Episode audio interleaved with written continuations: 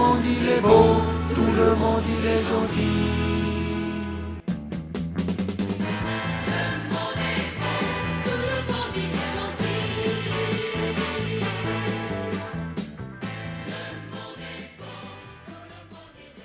Bonjour tout le monde. Il s'agit d'un choix délibéré, pire, presque d'un parti pris. Une telle décision pourrait même être suspectée de relever d'un caractère obtus, refusant, comme on dit, d'évoluer. Oui, bon, mais de quoi parle-t-on? On parle de notre thématique actuelle, intitulée De l'urgence d'un État fort à la force d'un État d'urgence. Nous nous refusons à en modifier pour l'instant l'intitulé. Et la raison en est bien simple et qui consiste à persister dans son accompagnement de la persistance actuelle d'une situation sociale où persiste un état d'urgence qui ne dit pas son nom. Grimant ses injonctions par les sourires compassés de ces experts venus s'agenouiller au chevet des démocraties accidentellement et malheureusement agonisantes, cet état-là d'urgence semble bien plutôt prendre son temps.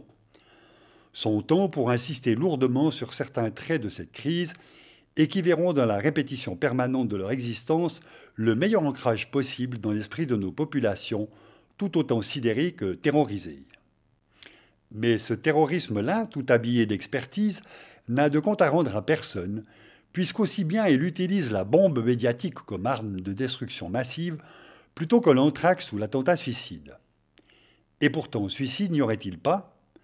L'allégeance observée par les populations à l'égard d'un pouvoir public plutôt commercial, les enjoignant à toujours plus de restrictions des libertés publiques aussi bien que privées, ne pourrait-il se résumer à une sorte de suicide social collectif? Car, de l'ancrage dont nous parlions, on peut déjà constater les méfaits concernant des us et coutumes considérés jusqu'ici comme relevant de l'humanisme et versant progressivement dans un mercantilisme décomplexé. Une convivialité affichée en grand autant sur les publicités que par nos politiciens s'y résume désormais au respect masqué de la santé de tous par des comportements réputés seuls dignes du respect de ce respect. Désormais piégés dans le dilemme d'obéir par respect de la société ou de résister au risque de s'y voir persécuté, ce qui reste désormais de démocratie peut aisément se voir sous la forme d'une veulerie hypocrite et apeurée, prête à se soumettre aux pires dérives d'une autorité politique devenue aussi opportuniste que peu scrupuleuse.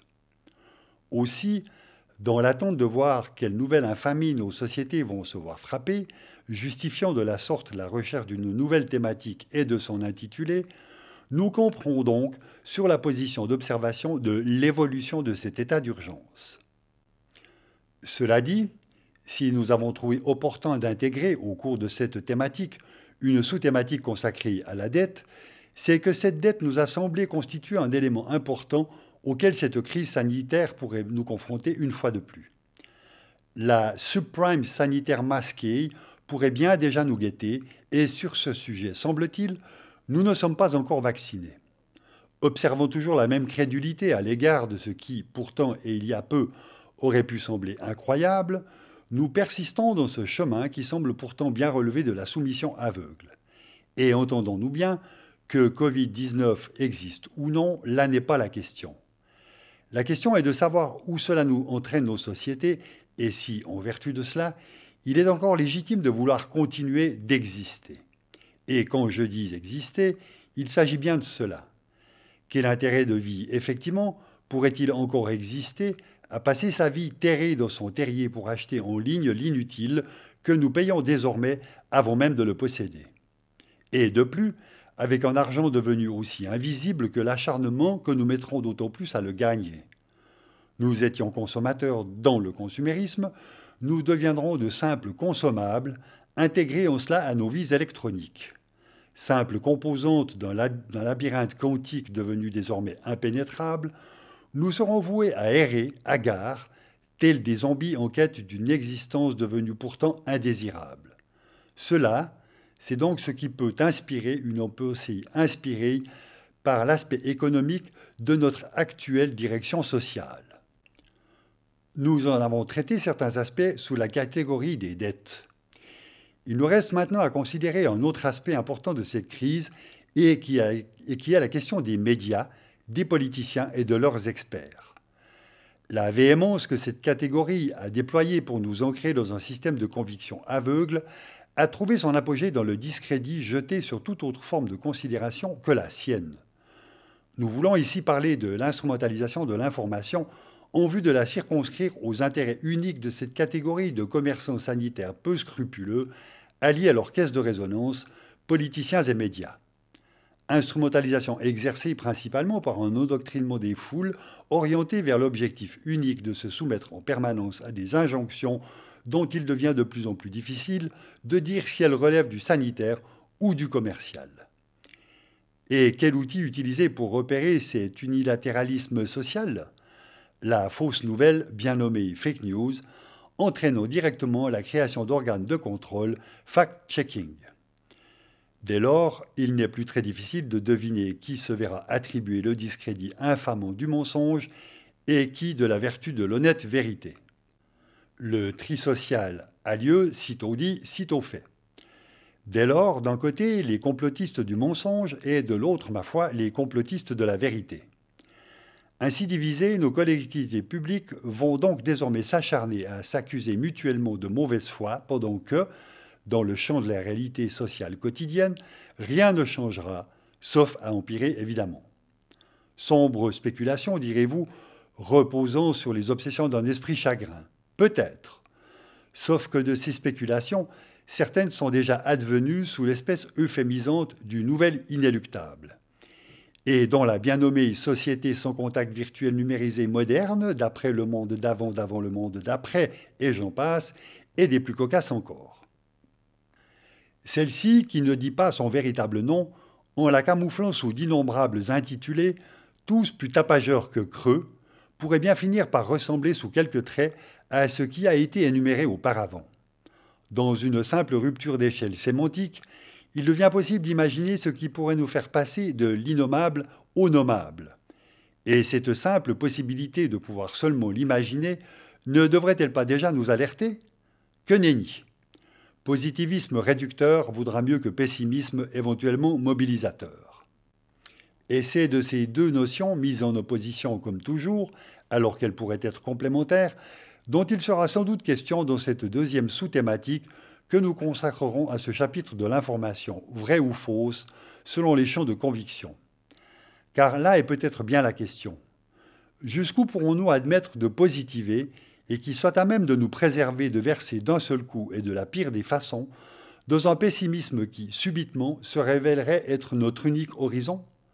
Ne sommes-nous pas désormais débordés de tous côtés par une information à haut débit qui crépite incessamment dans nos esprits, empêchant ainsi la calmie d'une éventuelle réflexion? Ne sommes-nous pas placés en permanence dans un flot incessant de contradictions? Nous vous invitons à nous suivre dans une série d'articles qui traitent de ces questions et de celles corrélatives qui consistent à tenter de trouver le moyen de s'orienter dans une direction de recherche de la vérité et en dehors de ces aspects complexes et multiples qui nous sont trop souvent répétés. Et nous commençons cette sous-thématique avec un article consacré aux nouveaux aspects de la liberté d'expression.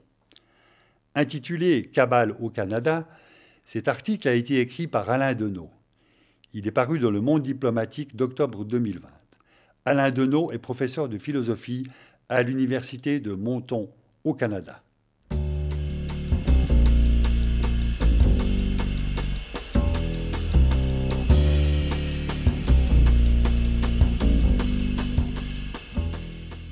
En juillet dernier, une professeure de l'Université Concordia à Montréal a dû s'excuser pour avoir prononcé le N-word, le mot nègre. Elle avait cité en classe le titre d'un classique de la pensée politique québécoise, Nègre blond d'Amérique, de Pierre Vallière. Visée par une pétition d'étudiants, la coupable a publiquement admis avoir abusé du pouvoir que lui confèrent ses privilèges de blanche et d'enseignante. Plus tôt, cet été, une journaliste de la télévision publique avait été suspendue pour avoir mentionné ce livre lors d'une réunion de production.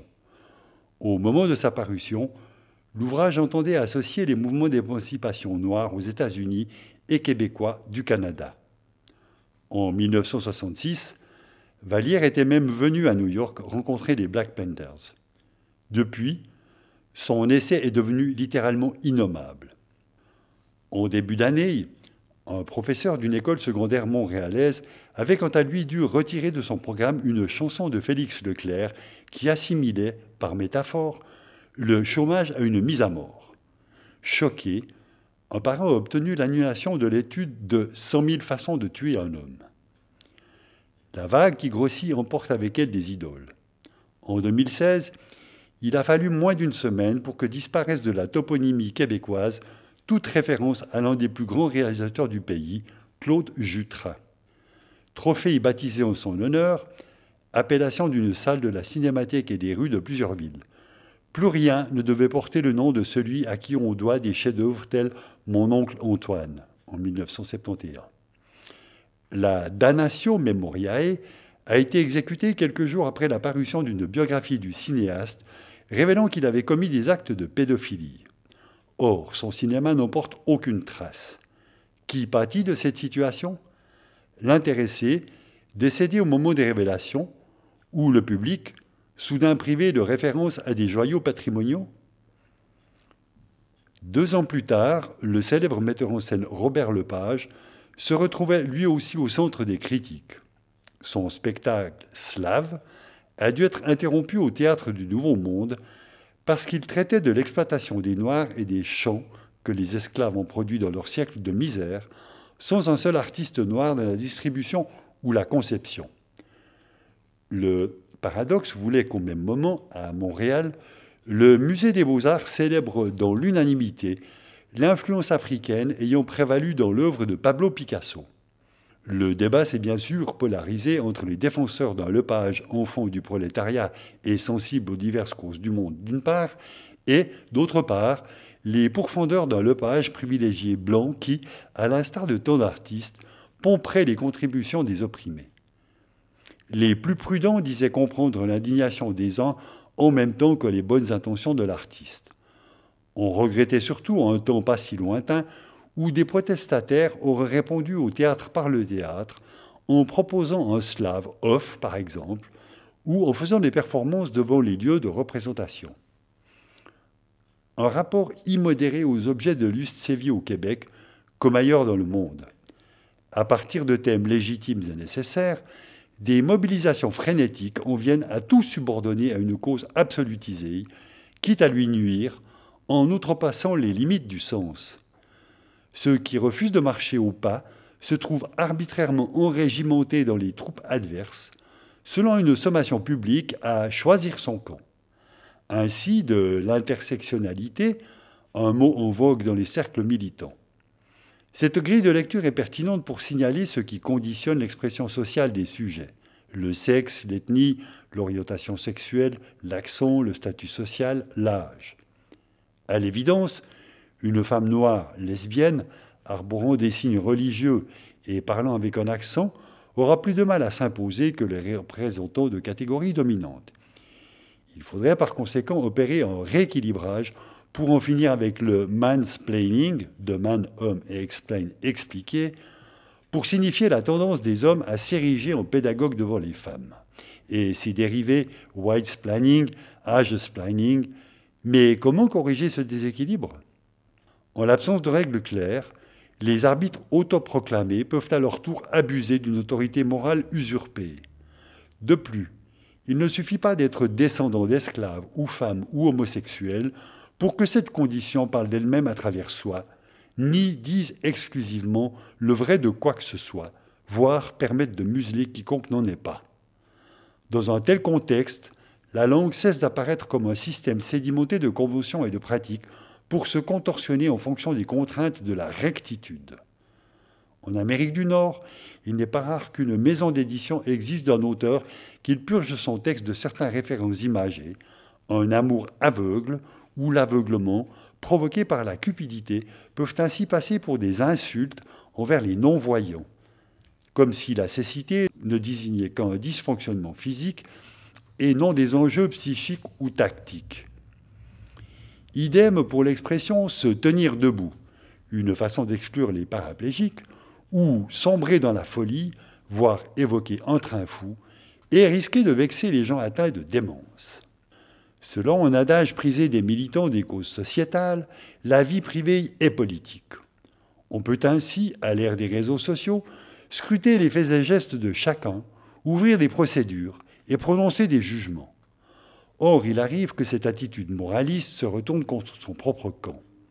En mars 2018, à quelques jours de l'apparition du livre collectif Libérer la colère, les éditions du Remue-Ménage ont été la cible de dénonciations sur Internet parce qu'une jeune militante féministe et antiraciste, par ailleurs accusée de harcèlement psychologique et sexuel, faisait partie des contributrices de l'ouvrage. Sous la pression, et suscitant la consternation de plusieurs, les éditrices ont annulé le lancement avant de faire pilonner la première édition du livre pour réimprimer une seconde sans le texte de l'auteur visé.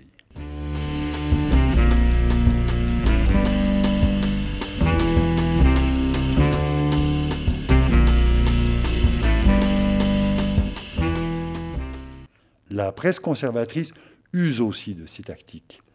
Elle cherche des poux dans le passé de ses adversaires, monte en épingle leurs excès et leurs maladresses, puis carbure aux propos incendiaires, alimentant ainsi une extrême droite toujours à l'affût d'antagonisme, de substitution aux divisions réelles de la société.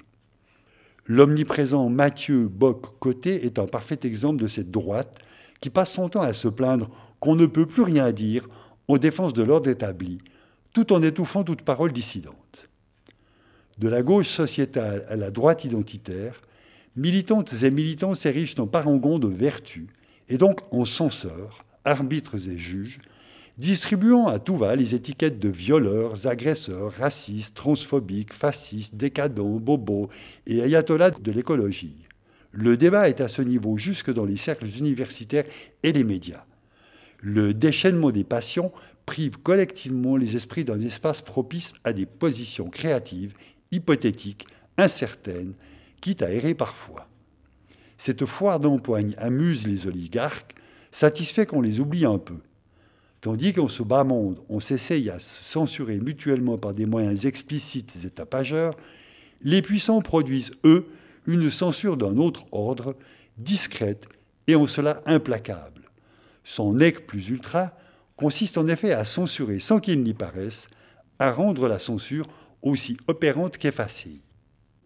Car le financement privé d'institutions et l'établissement de contrats de recherche peut suffire à faire taire une parole publique utile au groupe dominé, sans que résonne le moindre écho de casserole. Ainsi, le professeur de sciences politiques Anil Andy Hira de l'université Simon Fazer de Vancouver massivement financé par le secteur privé, a vu sa propre institution lui demander de déchirer les résultats de ses recherches en République dominicaine sur la perception par la population de l'exploitation minière de l'entreprise canadienne Barrick Gold sur son territoire. Cette censure n'a pas fait de vague, alors même que la recherche concernait particulièrement des victimes femmes et des populations marginalisées. Au Québec, la Cour supérieure a ordonné à l'association Solidarité sans frontières de cesser de manifester devant le siège de l'entreprise Construction Tisseur Inc., qui devait ériger une prison destinée aux immigrants. Pourtant, l'association protestait pacifiquement devant l'établissement sans même entraver le travail des employés. Dans les provinces de l'Atlantique, un caricaturiste ou un professeur peuvent perdre leur gagne-pain quand leur production déplaise à la famille Irving, qui contrôle la presse et influence les pouvoirs publics. Nul besoin dans ces cas de recourir explicitement à la censure pour empêcher ce qui gêne d'exister. La question des identités sociétales semble en revanche constituer le terrain où chacun peut se déchaîner, être remarqué et espérer l'emporter. C'était Patrick Rion pour la lecture de ce texte.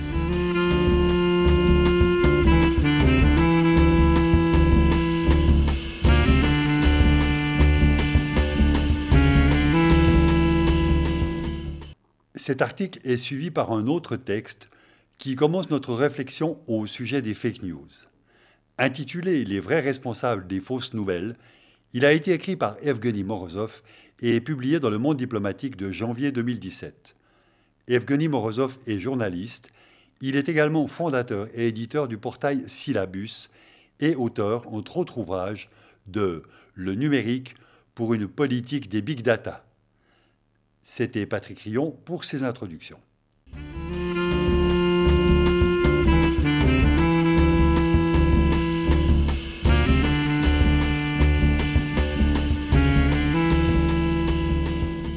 Les fausses nouvelles, de l'anglais fake news, engloutissent euh, la démocratie.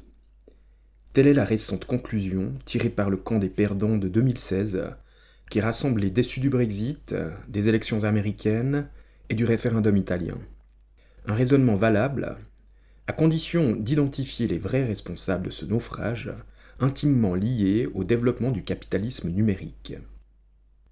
Apparemment, tous les candidats malheureux de 2016, des gens bien sous tout rapport, du genre honnête et rationnel, auraient perdu les élections à cause d'une dangereuse épidémie de fausses nouvelles, de vidéos virales et de mèmes. Le problème, après tout, n'est pas tant que le capitalisme navigue en eau trouble, il est toute façon de mauvais goût de discuter de son naufrage imminent dans la bonne société. Non, la préoccupation principale, c'est bien plutôt ces folles rumeurs qui imaginent des icebergs géants à l'horizon. D'où la recrudescence soudaine de fausses solutions. Interdiction des mêmes, proposition du Parti populaire espagnol. Création de commissions d'experts chargés de valider la véracité des informations, projet avancé par l'autorité antitrust italienne. Ouverture de centres de défense contre les fausses nouvelles, qui infligerait des amendes à Twitter, Facebook et consorts pour les avoir propagées. Suggestion des autorités allemandes. Cette dernière approche euh, constitue un excellent moyen de promouvoir la liberté d'expression pour des sites comme Facebook, qui a récemment censuré la photo d'une statue de la ville de Bologne représentant Neptune nu, au comble de l'indécence. Un conseil au gouvernement autoritaire. Si vous voulez censurer Internet sans faire d'histoire, il vous suffit de qualifier les articles qui vous déplaisent de désinformation. Et personne en Occident ne viendra protester.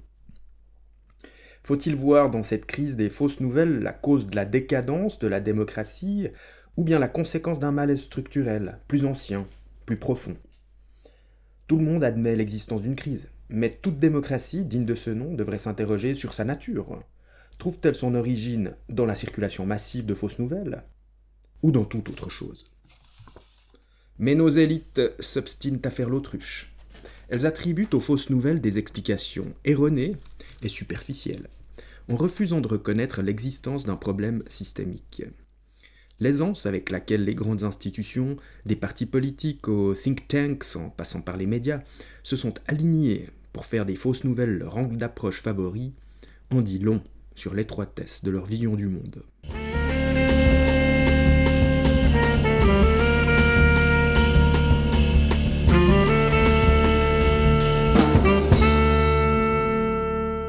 Deux figures du déni.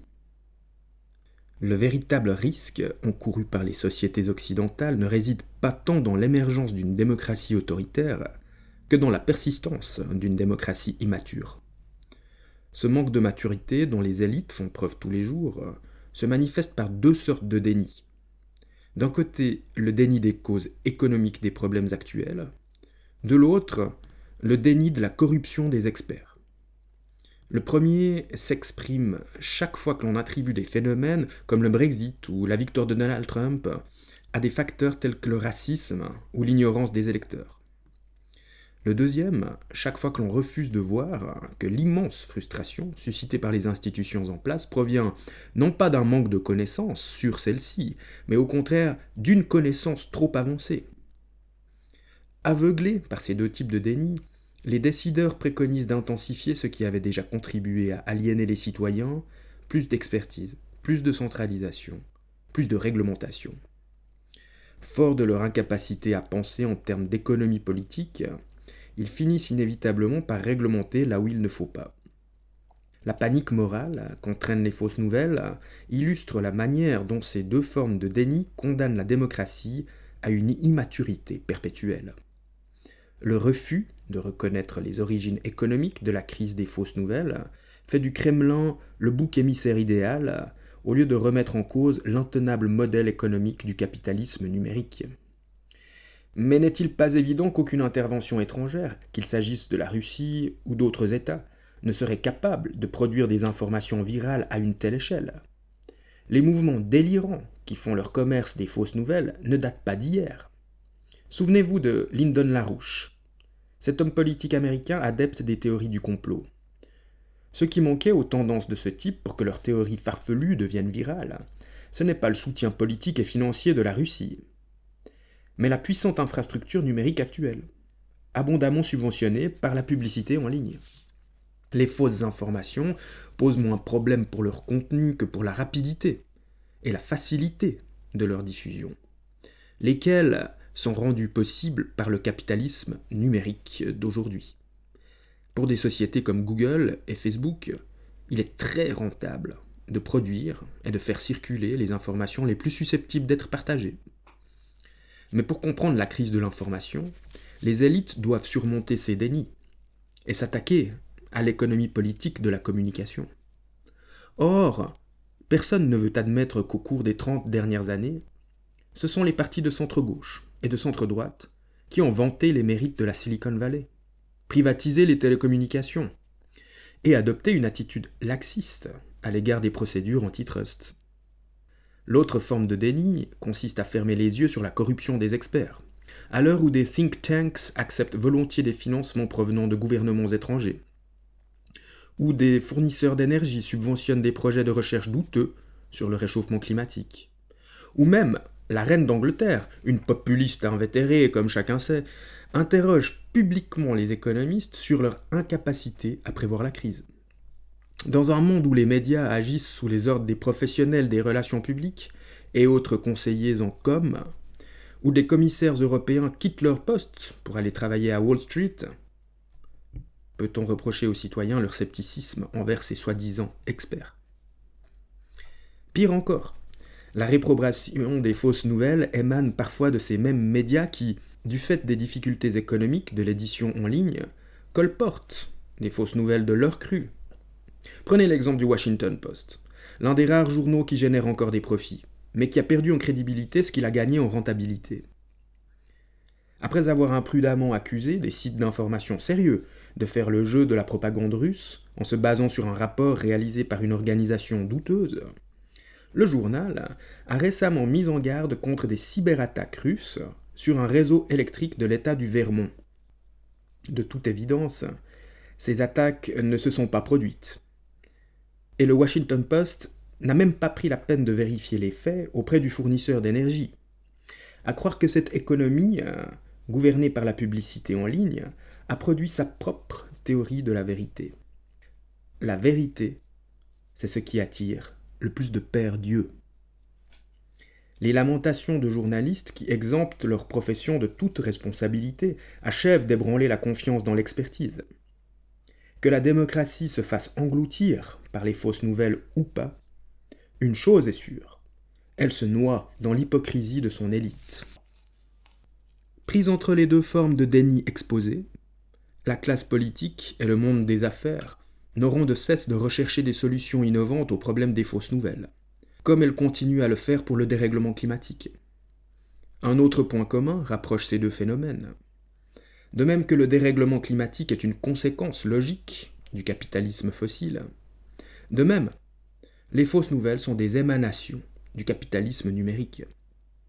On ne tardera pas à voir apparaître un réformateur providentiel qui, pour rompre avec la tendance autoritaire des propositions actuelles, donnera carte blanche à l'inventivité des marchés pour tout résoudre.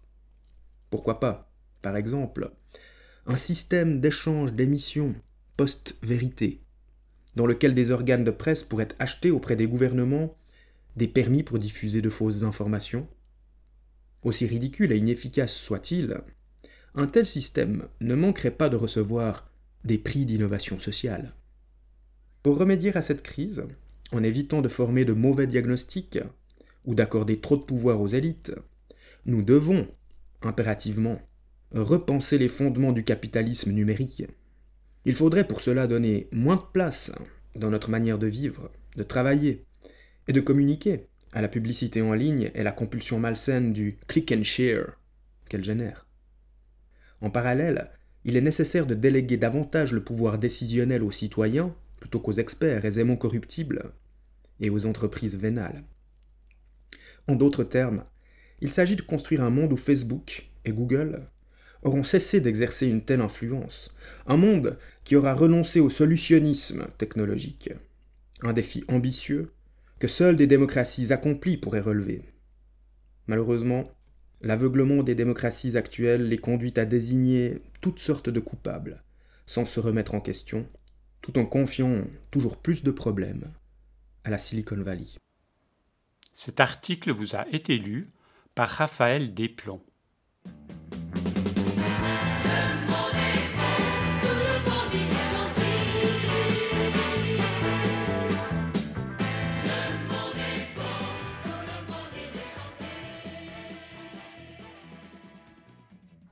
Ce billet comporte à nouveau un troisième texte récemment découvert et qui prolonge la réflexion ouverte.